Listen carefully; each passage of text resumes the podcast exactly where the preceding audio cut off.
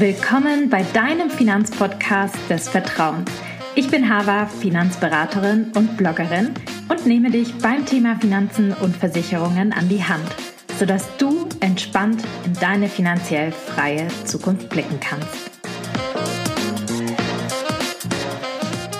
Hallo und herzlich willkommen zu einer neuen Podcast-Folge. In der heutigen Podcast-Folge spreche ich über etwas, was sich ganz, ganz viele immer gewünscht haben. Und zwar meine Erfahrungen mit dem Investieren. Was mache ich privat mit meinem Geld? Also wie investiere ich privat? Ähm, ich freue mich sehr auf diese Podcast-Folge und ein kleiner Disclaimer vorab. Das, was ich mache, muss nicht direkt zu dir, euch passen. Jeder hat eine andere finanzielle Situation, finanzielle Ziele, ein anderes Risikoprofil und auch andere Präferenzen. Deshalb kann das eben bei euch ganz anders ausfallen und ihr solltet solltet nicht einfach kopieren, was andere Leute machen und auch was ich mache. Ich würde sagen, lasst uns direkt ins Eingemachte gehen und in die Podcast-Folge durchstarten. Let's go! Starten wir mit der Ausgangslage und meinen Zielen sowie meinem Risikoprofil. Prinzipiell empfehle ich euch das auch immer zu tun, denn nichts ist sonst irgendwie miteinander vergleichbar. Also, dass ihr wirklich eure Ziele zusammensteckt und auch euer Risikoprofil, das machen wir bei uns im ETF-Durchstarterkurs zum Beispiel auch als in den ersten zwei Modulen, das ist ganz, ganz wichtig. Und ich kann mal mit meinen Zielen starten, die ich so, ja, mit meinen Investments habe. Und zwar einmal natürlich ganz groß an Platz Nummer eins, Altersvorsorge, ja. Ganz, ganz wichtiges Thema. Ich habe jetzt nicht das Ziel, dass ich, ähm, ja, sagen wir mit irgendwie 65 oder 63 oder so in Rente will oder mit gar mit 50. Überhaupt nicht. Ich arbeite eigentlich recht gerne, muss ich ehrlich sagen. Ich wüsste gar nicht, was ich sonst mit meinem Leben mache. Für mich ist Arbeiten ein wichtiger Teil ähm, und ja, ein wichtiger Teil einfach auch an der Gesellschaft zu partizipieren. Und wenn ich das nicht machen kann, was ich heute zum Beispiel mache, das ist mein Traumjob, ja, ich lebe meinen Traumjob quasi, dann fühle ich mich auch in anderen Jobs wohl und finde etwas, was mir Spaß macht.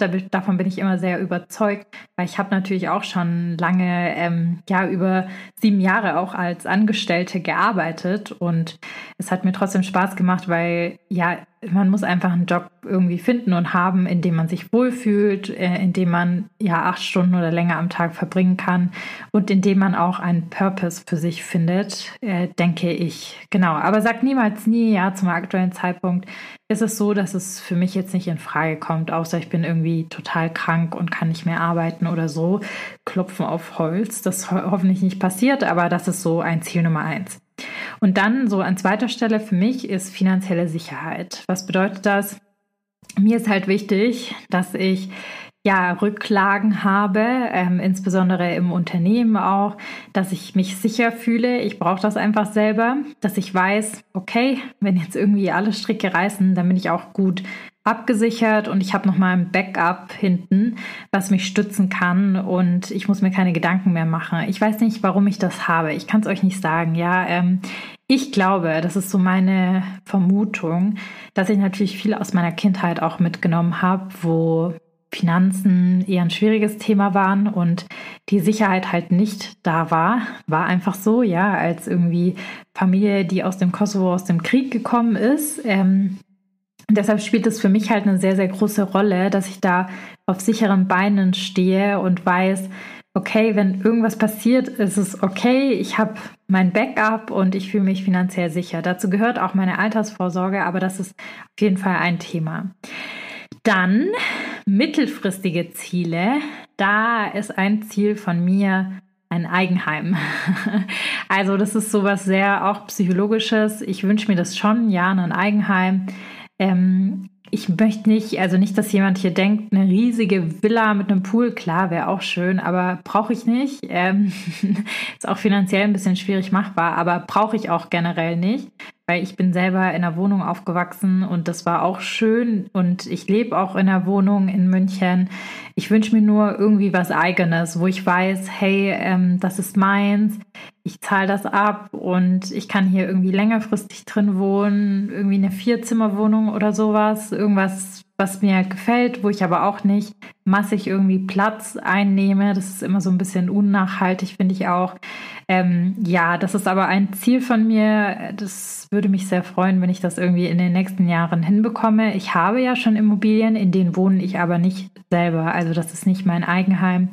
Und ans Eigenheim stellt man ja noch mal ein bisschen andere Anforderungen vielleicht an etwas, als das man vermietet. Da schaut man nicht nur auf die Zahlen, sondern auch, ob man sich da drin wohlfühlt und ob natürlich die Lage auch passt, was ja Arbeit, Familie und Co. angeht, ähm, was halt so zum Leben dazugehört. Da spielt, glaube ich, das Wohnen eine ganz, ganz große Rolle bei vielen, wo man lebt und wie man lebt. Und ja, mal schauen, ob ich das hinkriege, aber es ist auf jeden Fall ein mittelfristiges Ziel von mir. Und mittelfristig meine ich, ja, so vielleicht in fünf Jahren, fünf, sechs Jahren, vielleicht auch vier, mal schauen.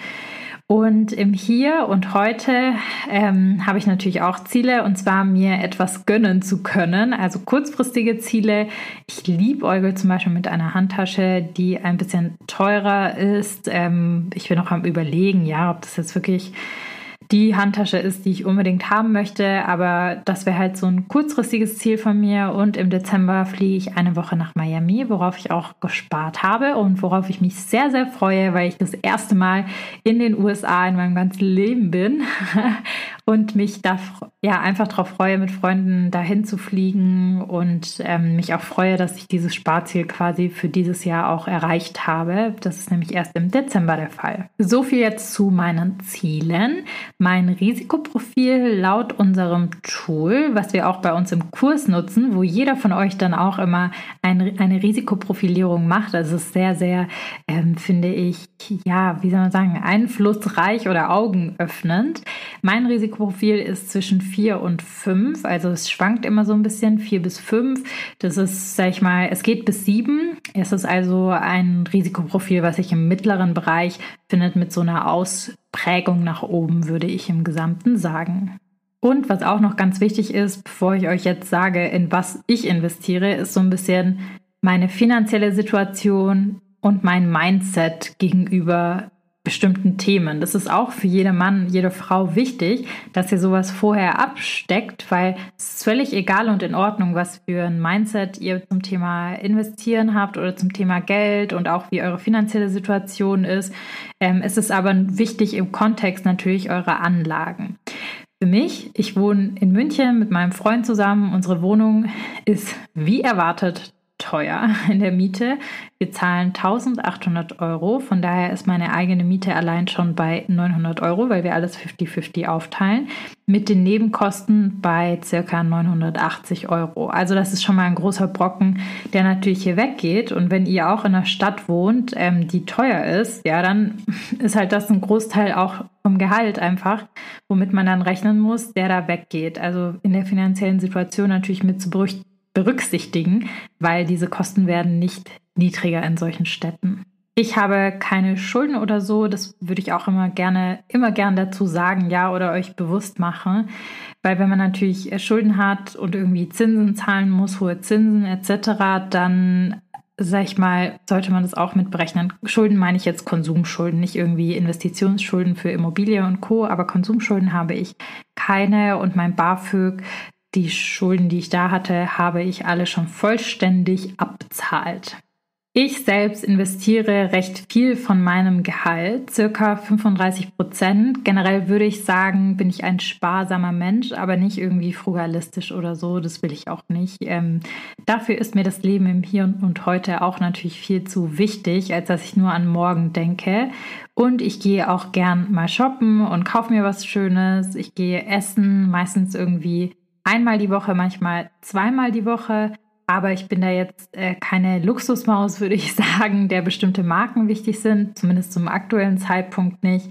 Ähm, ich bin eher jemand, ja, der bei High Street Brands einkauft und auch recht viel so, sag ich mal, ähm, Secondhand. Es gibt so zwei Fashion-Influencerinnen, denen ich privat folge und ja, da kaufe ich denen halt ab und zu mal Sachen nach, weil ich bin jetzt nicht die modischste Queen, sondern da lasse ich mich so ein bisschen auch influenzen und bin da schuldig, wenn ich da irgendwie coole Looks sehe, dann ähm, orientiere ich mich da so ein bisschen dran, schaue, was ich im Kleiderschrank habe und was ich da irgendwie Neues dazu holen will. Unter der Woche arbeite ich auch recht lang, weshalb ich da zum Beispiel auch nicht so viel Zeit habe, in Anführungsstrichen Geld auszugeben für Freizeitaktivitäten, außer Sport zum Großteil. Das fällt dann eher aufs Wochenende, diese Freizeitaktivitäten, wo man äh, eben mehr Geld ausgeben kann. Mir macht meine Arbeit auch sehr viel Spaß, weshalb ich mir eben nicht vorstellen kann, früher in Rente zu gehen, das habe ich schon gesagt. Und ähm, ich wüsste gar nicht, wie gesagt, was ich da dann machen würde. Oh Gott, das klingt so schlimm, aber es ist so. Aber an der Stelle, um mich selber auch ein bisschen zu retten würde ich sicher etwas finden, was mir in meiner Freizeit Spaß macht, wie beispielsweise eben mehr Zeit mit meinem Hund zu verbringen und mit Hundetraining. Das finde ich faszinierend. Aber ja, jetzt aktuell passt das auch so. Ähm, ja, genau. Also das ist so meine Ausgangslage und meine Ausgangssituation. Ich überlege gerade, ob ich irgendwas Wichtiges vergessen habe, aber ich glaube, das passt soweit. So, jetzt kommen wir zu dem Teil, wie investiere ich mein Geld? Welche Anlagen habe ich für diese verschiedenen Ziele gewählt? Fangen wir mal mit den mittelfristigen Themen an. Also sprich einmal das Thema Eigenheim, was ich habe und einmal so ein bisschen das Thema finanzielle Sicherheit. Ähm, zum Teil eben, da ist es so, da spare ich gerade über Tagesgeldkonten an, genauso wie meine kurzfristigen Ziele, weil ich hier die Flexibilität haben möchte und aktuell gibt es ja auch ganz gute Zinsen. Ähm, bei dem Thema Eigenheim, wo ich eben Eigenkapital ansparen möchte, da mache ich so, dass ich mir eine Zinstreppe gebaut habe über Festgeldkonten. Dazu habe ich mal eine Podcast-Folge gemacht, die würde ich einfach hier nochmal verlinken. Und zwar habe ich verschiedene Laufzeiten, also zwei, drei, ähm, vier, nee, zwei, drei und fünf Jahre habe ich. Und ähm, je länger die Laufzeit, desto mehr Zinsen bekommt man natürlich, aber desto länger ist das Geld dann auch gebunden. Und deshalb habe ich mir halt so eine Treppe gebaut, weil wer weiß, ich denke mir halt manchmal so, was ist, wenn ich in zwei Jahren oder in zweieinhalb Jahren schon die perfekte Immobilie finde, dann muss ich ja irgendwie gucken, dass ich trotzdem liquide bin und das EK finanzieren kann. Deshalb eben diese Zinstreppe gebaut und so ein bisschen verteilt und auf die fünf Jahre nicht den Großteil des Geldes drauf. Und dann spare ich eben übers Tagesgeldkonto aber trotzdem noch einen Teil an. Äh, vergleicht da gerne mal. Ich packe auch den Rechner, den wir bei uns auf der Seite haben, hier in die Show Notes, weil es lohnt sich. Es ist aktuell so, dass man im Schnitt doch 4% Zinsen bekommt auf einem Tagesgeldkonto, ähm, weil die Zinsen aktuell so hoch sind. Und deshalb suche ich mir da eigentlich gar keine andere alternative Anlage aktuell, weil es einfach keinen Sinn macht, weil die Zinsen da recht hoch sind.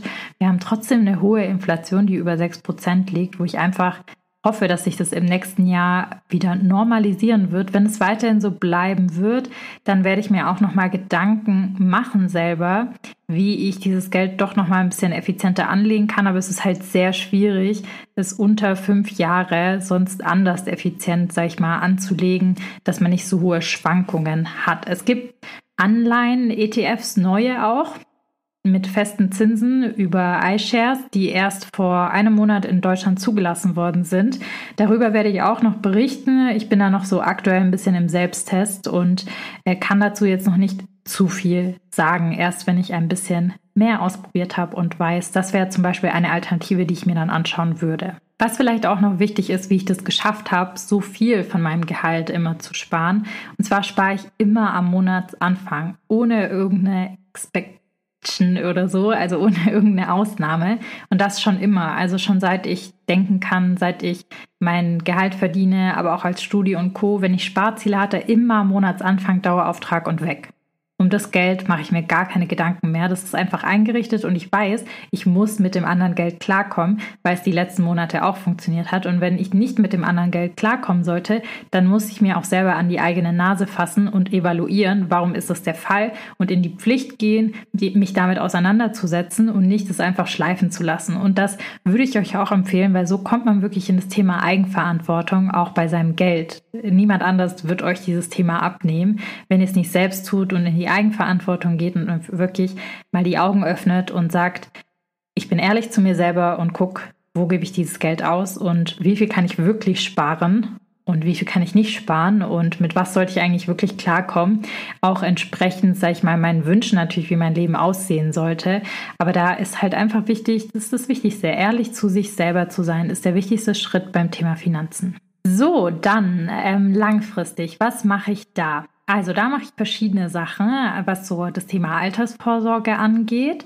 Ist einmal ETF-Depot. Da liegt der Großteil meines Vermögens drin. Ähm, ich habe fünf verschiedene ETFs aktuell, die ich regelmäßig bespare, wo ich ab und zu auch einmal Anlagen mache. Und für mich funktioniert das sehr, sehr gut. Ich kann das nur jedem empfehlen. Ein ETF-Depot ist für jedermann, jede Frau äh, möglich, auch mit kleinen Beiträgen so früh wie möglich anzufangen, ist einfach super, super wichtig. Und alles, was man da quasi machen sollte, machen kann. Das behandeln wir beispielsweise immer im ETF-Durchstarterkurs. Aktuell läuft die zweite Kohorte in diesem Jahr. Und wenn ihr im nächsten Jahr dabei sein möchtet, dann ähm, schaut unbedingt in die Shownotes. Ihr könnt euch auf die Warteliste eintragen lassen. Im Januar, ich denke mal so Mitte Januar, die Daten werden noch bekannt gegeben, ist es wieder soweit und dann könnt ihr euch für den nächsten ETF-Durchstarterkurs anmelden und genau diese Themen durchleuchten. Einmal finanzielle Situation, auch verstehen mal, was ein ETF ist und dann auch wirklich ins Doing zu kommen, anhand des Risikoprofils eben einen ETF zusammenzustellen, der euren Bedürfnissen spiegelt, euren Zielen, aber auch eurem Risikoprofil und wo ihr wirklich das fundiert gemacht habt und wisst, wie ihr das auch langfristig betreut und nicht einfach wischiwaschi irgendwas investiert, sag ich mal. Dann habe ich als zweiten Punkt Immobilien. Da habe ich physische Immobilien. Und zwar besitze ich fünf Immobilien, zwei habe ich alleine und die anderen drei Immobilien sind mit meinem Freund zusammen. Ähm, da ist es so, dass wir ein Haus gemeinsam gekauft haben über einen GBR-Vertrag. Und dieses Haus, das haben wir Anfang 2022 gekauft, also jetzt bald schon zwei Jahre. Ähm, da ist es so, dass wir das Kern saniert haben und ähm, da mussten wir sehr, sehr viel alles machen von Grund auf, also sprich alles rausreißen, dann innen neue Böden, neue Heizung, neue Elektro, also wirklich Kern, Kern saniert. Ähm, die sind im am Bodensee. Das war ein krasses Projekt, was ich so nicht mehr machen würde, weil es sehr anstrengend war, organisatorisch auch. Und ähm, auch vom Geld her, es war halt so eine Phase, wo alles teurer geworden ist mit den Baustoffen und Co., wo ich dann echt gucken musste, dass ich nochmal was nachschieße, wo ich auch einen Teil von meinem ETF-Depot liquidieren musste. Jetzt nicht einen Großteil, aber trotzdem einen Teil, ähm, weil das Geld halt nicht gereicht hat und weil wir nicht mehr nachfinanzieren konnten, weil die Zinsen halt zu teuer waren.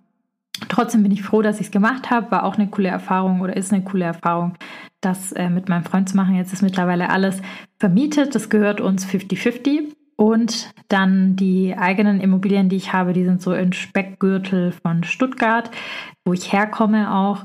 Und ja, das sind zwei kleine Immobilien. Die erste Immobilie, mit der ich gestartet bin, war Ende 2017. Da habe ich eine kleine Immobilie, 50 Quadratmeter, für 110.000 Euro gekauft und hatte 10.000 Euro Eigenkapital und habe den Rest finanziert. Und das Krasse ist ja, wir sind jetzt in 2023, sechs Jahre, und die Immobilie ist schon fast abgezahlt. Das ist so krass und der Wert der Immobilie ist ja mittlerweile stark gestiegen. Jetzt wird aktuell dort das Bad neu gemacht, ähm, weil es einen Schaden gab. Ähm, das Bad wird dann deshalb nochmal neu gemacht. Zum Glück musste ich den Schaden nicht selber zahlen, weil der kam vom Haus. Aber ihr seht schon, das ist halt immer ein Thema beim Thema Immobilien. Man muss sich dauernd drum kümmern. Und wenn man natürlich irgendwie so viele Mieter hat, um die man sich da kümmern muss, der jeder hat mal irgendein Wehwehchen, jeder hat mal irgendeine Beschwerde, bei jedem funktioniert mal etwas nicht, dann haben wir auch in den neuen Wohnungen leider Gottes eine Person, die die Miete unregelmäßig bezahlt und mit all sowas muss man sich halt auseinandersetzen. Deshalb ist für mich jetzt aktuell so dieser Kipppunkt erreicht, wo ich halt denke, ich will jetzt nur noch eine Immobilie als Eigenkapital haben und wenn ich irgendwie einen krass guten Deal irgendwo finde, dann würde ich noch mal in eine Immobilie investieren, aber jetzt erstmal irgendwie für mich wo ich drin wohnen kann oder für uns, halt mit meinem Freund zusammen.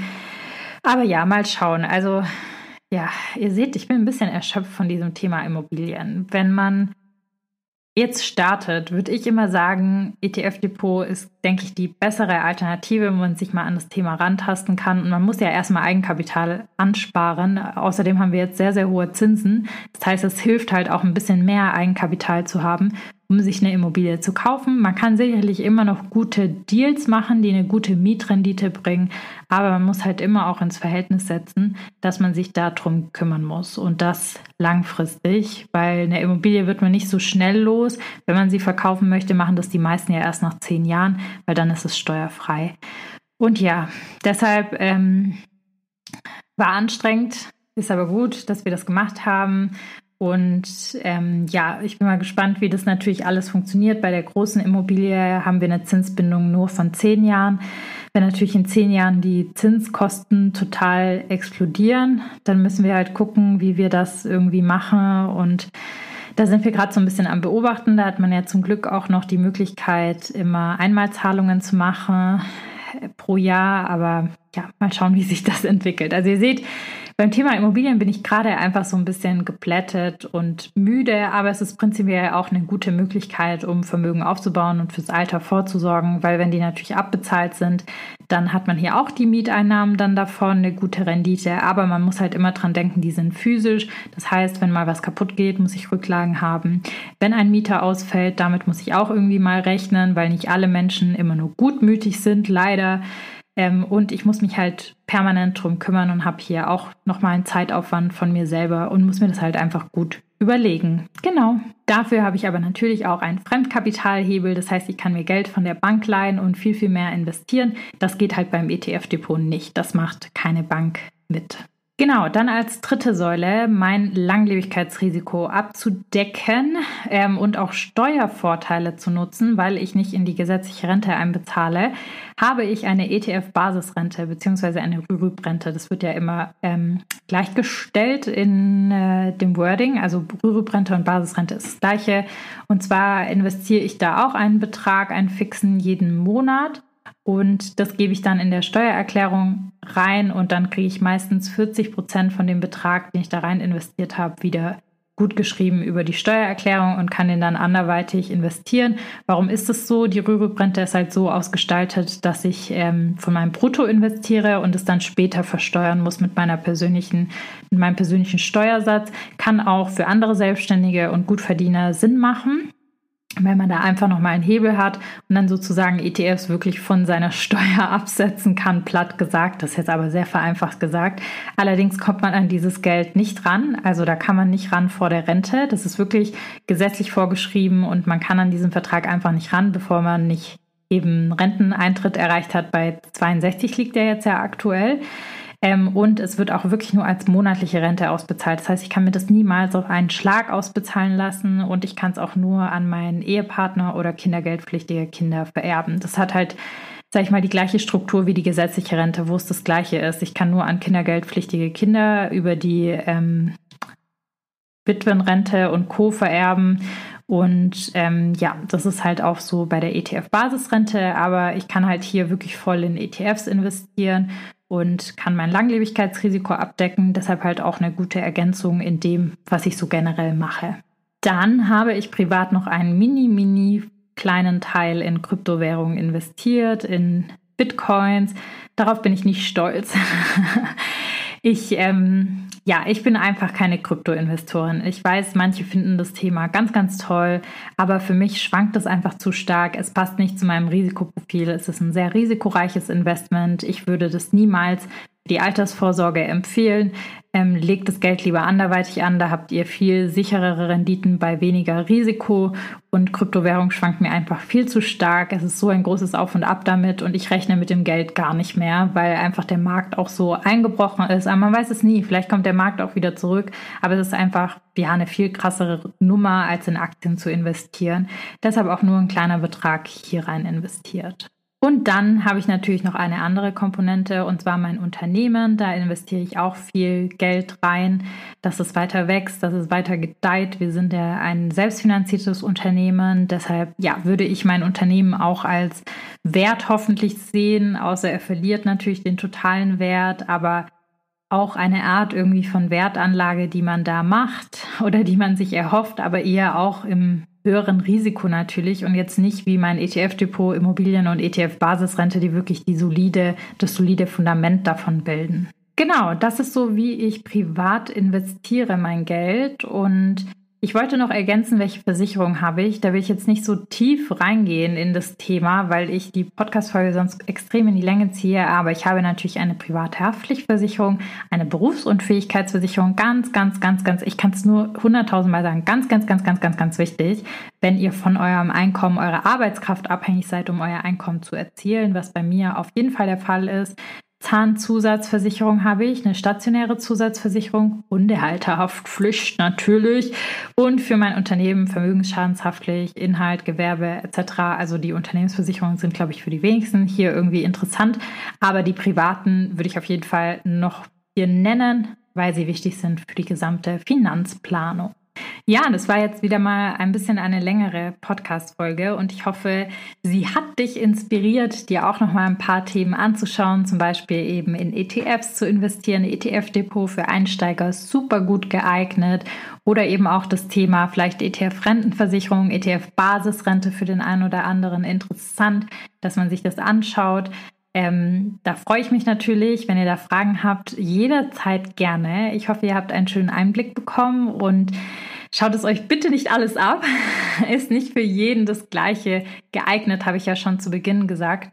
Ganz, ganz wichtig ist eben, dass ihr euer Risikoprofil kennt, eure finanzielle Situation und eure Ziele und dann findet man auch sehr gut Investments für sich, die da Sinn machen können. Und wenn ihr oder du vielleicht auch dein eigenes ETF-Depot zusammenstellen möchtest, dann kann ich wirklich nur besten Herzens unseren ETF-Durchstarterkurs empfehlen, wo man innerhalb von vier Wochen lernt, wie man seine ETF-Depot zusammensetzen kann und auch wirklich, es geht um die Umsetzung, der Pragmatismus steht im Vordergrund, anhand von seinem Risikoprofil, seinen Zielen, wirklich ein Portfolio oder auch mehrere Portfolien für sich zusammenstellt, dann trag dich unbedingt in die Warteliste ein für den ETF-Durchstarterkurs. Wir haben den Kurs immer nur zweimal im Jahr. Im Januar 2024 wird der nächste Kurs stattfinden und dann erst wieder im September 2024. Also wenn man im neuen Jahr schon den Vorsatz hat, seine Finanzen auch mal in den Griff zu bekommen, umzukrempeln und da was für sich zu verändern, dann ist es die perfekte Möglichkeit und trag dich in die Warteliste ein. Die ist unverbindlich. Man wird einfach benachrichtigt, wenn es losgeht und über alle Termine informiert. Und ich freue mich auf jeden Fall, wenn du dabei bist. Außerdem würde ich mich sehr, sehr freuen über deine Bewertung bei Apple Podcasts oder bei Spotify. Ich möchte dieses Jahr unbedingt noch die 100 Bewertungen knacken bei Spotify. Genau, bei Spotify sind wir, glaube ich, bei 89 oder 88, also ganz nah dran.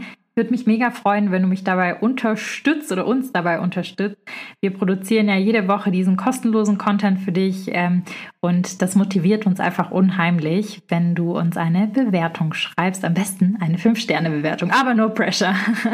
Sehr schön, ihr Lieben. In diesem Sinne wünsche ich euch ja noch eine wunderschöne Woche und wir hören uns in der nächsten Woche.